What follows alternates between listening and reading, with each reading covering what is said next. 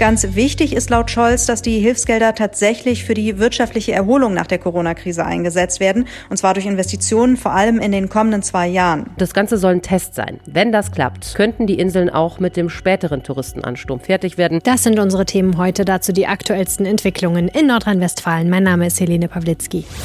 Coronavirus in NRW. Die Lage am Abend. Ein Podcast-Spezial der Rheinischen Post. Herzlich willkommen zum Podcast und gleich zu Beginn eine Bitte. Noch gibt es täglich reichlich Nachrichten und Hintergründe zur Corona-Krise zu berichten, aber ich würde gerne wissen, wenn das mal weniger wird, wie soll es dann mit diesem Podcast weitergehen? Soll es den weitergeben? Wünscht ihr euch von uns einen Podcast zum Feierabend? Und wenn ja, worüber sollen wir berichten? Was wollt ihr gerne hören?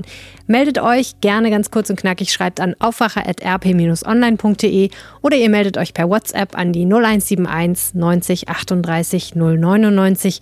Diese Kontaktinfos gibt es auch nochmal in den Shownotes und auf rp-online.de slash coronapod. Mit einem noch nie dagewesenen Wiederaufbauplan im Wert von 750 Milliarden Euro will EU-Kommissionschefin Ursula von der Leyen die Corona-Krise bekämpfen und die europäische Wirtschaft auf Kurs bringen. Heute befassen sich die EU-Wirtschafts- und Finanzminister mit dem Programm. Bundesfinanzminister Scholz hat vor der Videokonferenz klargemacht, er pocht auf einen Umfang von etwa 500 Milliarden Euro für den EU-Wiederaufbauplan, also viel weniger als von der EU-Kommission geplant. Sarah Geiser, die berichtet aus Brüssel für die Deutsche Presseagentur. Sarah, der Umfang dieses Plans ist nicht der einzige Streitpunkt, oder? Nee, es gibt sehr viele Streitpunkte unter den EU-Staaten, was diesen Wiederaufbauplan angeht. Neben dem Umfang geht es zum Beispiel auch um die Frage, wie viel von dem Geld als Zuschuss vergeben werden soll, wie viel als Kredit. Außerdem sind sich die EU-Staaten auch nicht einig darüber, nach welchen Kriterien das Geld verteilt werden soll und ob Krisenstaaten im Gegenzug für Hilfe Reformen zusagen müssen. Wie stehen denn die Chancen, dass sich die EU-Länder bald einigen? Also Finanzminister Scholz hat sich grundsätzlich schon optimistisch gezeigt, aber er sagt auch, es sei noch viel Arbeit zu bewältigen.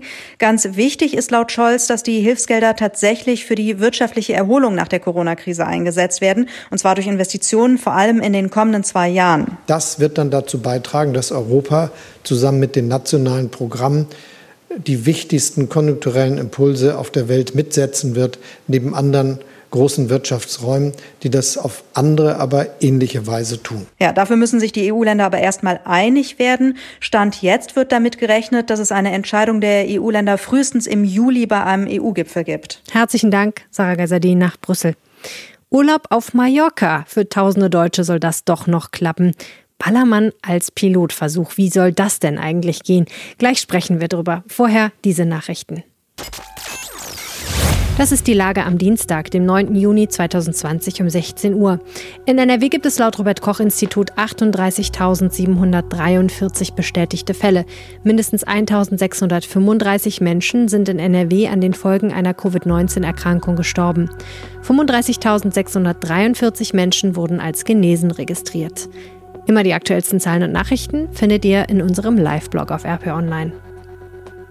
Thüringen hebt als erstes Bundesland die Kontaktbeschränkungen ab dem 13. Juni auf. In einer neuen Grundverordnung wird lediglich empfohlen, sich nur mit einem weiteren Haushalt oder mit maximal zehn Menschen zu treffen.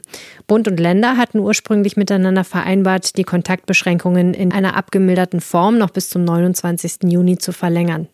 Laut Angaben der Landesregierung Thüringens sind in den vergangenen 24 Stunden 15 neue Corona-Infektionen hinzugekommen. Pro 100.000 Einwohner haben sich in den vergangenen Tagen dort dreieinhalb Menschen infiziert. Damit liegt die Neuinfektionsrate deutlich unter dem von Bund und Ländern vereinbarten Grenzwert von 50 Corona-Neuinfektionen. Und auch sonst wird im Osten der Republik viel gelockert. In Berlin sollen noch vor den Sommerferien die Kitas wieder komplett öffnen. In Brandenburg die Schulen nach den Ferien ab dem 10. August. Und in Sachsen hat die AfD einen radikalen Vorschlag gemacht. Sie will die Mundschutzpflicht abschaffen. Dazu soll morgen ein Dringlichkeitsantrag im Landtag eingebracht werden. Die AfD ist zweitstärkste Kraft in Sachsen. Regiert wird das Land von einer Koalition aus CDU, Grünen und SPD. Der Düsseldorfer Oberbürgermeister Thomas Geisel hat die Großdemo des vergangenen Wochenendes gegen Kritik im Zusammenhang mit den Corona-Regeln verteidigt. Zu den Antirassismus-Protesten in der Landeshauptstadt waren nach Schätzungen rund 20.000 Menschen gekommen, etwa zehnmal mehr als erwartet. Er habe praktisch nur Demonstranten mit Mund-Nasenschutz gesehen, sagte Geisel bei einer Videokonferenz anlässlich des Heimatsommers Virus. Zudem seien Zehnerreihen gebildet und Abstände eingehalten worden. Ein Richter des obersten Gerichts in Brasilien hat die Regierung seines Landes aufgefordert, die Corona-Zahlen wieder komplett und auf der Seite des Gesundheitsministeriums zu veröffentlichen. Seit dem Wochenende waren auf der Website des Gesundheitsministeriums für Corona-Statistiken nur noch täglich die in den vorherigen 24 Stunden neu registrierten Zahlen und nicht mehr die Gesamtzahlen von Infizierten und Todesopfern bekannt gegeben worden.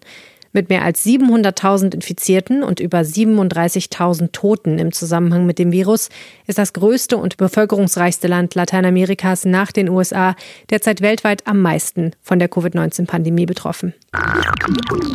Der Tag der Architektur am 20. und 21. Juni findet in diesem Jahr nur online statt. Wegen der Coronavirus-Pandemie könnten Wohnhäuser, Bauwerke, Privatgärten und Parks nicht wie sonst vor Ort besichtigt werden, erklärte die Architektenkammer Nordrhein-Westfalen am Dienstag. Architekturbüros könnten ihre Werke aber in Videoclips, Podcasts oder auf der eigenen Homepage vorstellen. Die Kammer will im Internet darüber informieren. 180 Projekte in 100 Städten werden präsentiert. Mallorca und andere spanische Baleareninseln wollen ab Montag bis zu 10.900 Urlauber aus Deutschland einreisen lassen. Das teilte die Regionalpräsidentin der Balearen, Francina Armengol, mit. Das sind fast doppelt so viele, wie spanische Medien am Vortag berichtet hatten. Tine Klimach für die Deutsche Presseagentur aus Berlin. Tine, warum heißt es eigentlich dieses Mal Germans First? Es dürfen ja irgendwie nur deutsche Urlauber auf die Balearen, ne? Ja, es ist nun mal die Lieblingsinsel der Deutschen, aber es gibt noch andere Gründe. Bei uns ist die Lage bei den Neuinfektionen ähnlich positiv wie auf den spanischen Inseln und das Ganze soll ein Test sein. Wenn das klappt und die Sicherheitsvorkehrungen wie an den Flughäfen und in den Hotels funktionieren, könnten die Inseln auch mit dem späteren Touristenansturm fertig werden. Das restliche Spanien öffnet seine Grenzen dann im Juli. Ich will jetzt nicht so viele Klischees bemühen, aber wie wird das denn vor Ort ablaufen? Also misst man dann die anderthalb Meter Abstände mit XXL-Strohhalmen am Ballermann? Ja, das ist eigentlich die Idee. Aber fangen wir vorne an. Das Ganze gilt erstmal nur für Mallorca, Menorca, Ibiza und Formentera. Die Urlauber müssen mindestens fünf Tage auf den Inseln bleiben. Sollte ein Tourist Corona-Symptome aufweisen, wird er getestet. Und falls der Test positiv ist, wird ihm und seiner Familie ein spezielles Quartier zugewiesen. Immerhin liegen die Urlauber am Strand nicht dicht an dicht wie die Ölsardinen. Dort gilt ein Mindestabstand von zwei Metern und es dürfen auch wieder Deutsche einreisen, die einen Zweitwohnsitz auf den Balearen haben. Bleiben wir mal bei Mallorca. Die Urlauber dürfen da vor Ort auch nur in bestimmte Hotels, richtig? Nämlich nur im Süden der Insel an der Playa de Palma und im Norden in der Bucht von Alcudia. Immerhin, derzeit gilt für alle, die nach Spanien einreisen, eine Quarantäne von zwei Wochen. Die soll es dann auf den Balearen nicht geben. Wo kann man jetzt schon buchen? Also es sind nur bestimmte Reiseveranstalter, die bei dem Testlauf mitmachen, wie TUI, der Touristik und Schauinstantreisen. Darüber können Urlauber dann buchen. Sie sind zusammen mit vier Hotelketten und der Balearenregierung an dem Projekt beteiligt. Und ich habe eben mal bei TUI und bei der Touristik geschaut. Da gibt es schon ein paar Angebote, die werden jetzt nach und nach reingesetzt. Aber man sollte sich, denke ich mal, schnell entscheiden und hat dann einen schönen Urlaub mit relativ leeren Stränden. Herzlichen Dank, Tine Klimach nach Berlin. Das war Coronavirus in NRW, die Lage am Abend. Wenn ihr diesen Podcast unterstützen wollt, geht das ganz einfach mit einem RP Plus Abo. Das Angebot findet ihr auf rp-online slash Aufwacher-Angebot. Für weniger als 5 Euro im Monat könnt ihr damit diesen Podcast und die Berichterstattung auf RP Online möglich machen und bekommt natürlich auch vollen Zugang zu allen Artikeln dort. Weitere Infos findet ihr wie immer auf RP Online, in unserem Live-Blog und morgen früh hier im Aufwacher Podcast. Bis dann, ciao. Mehr bei uns im Netz www.rp-online.de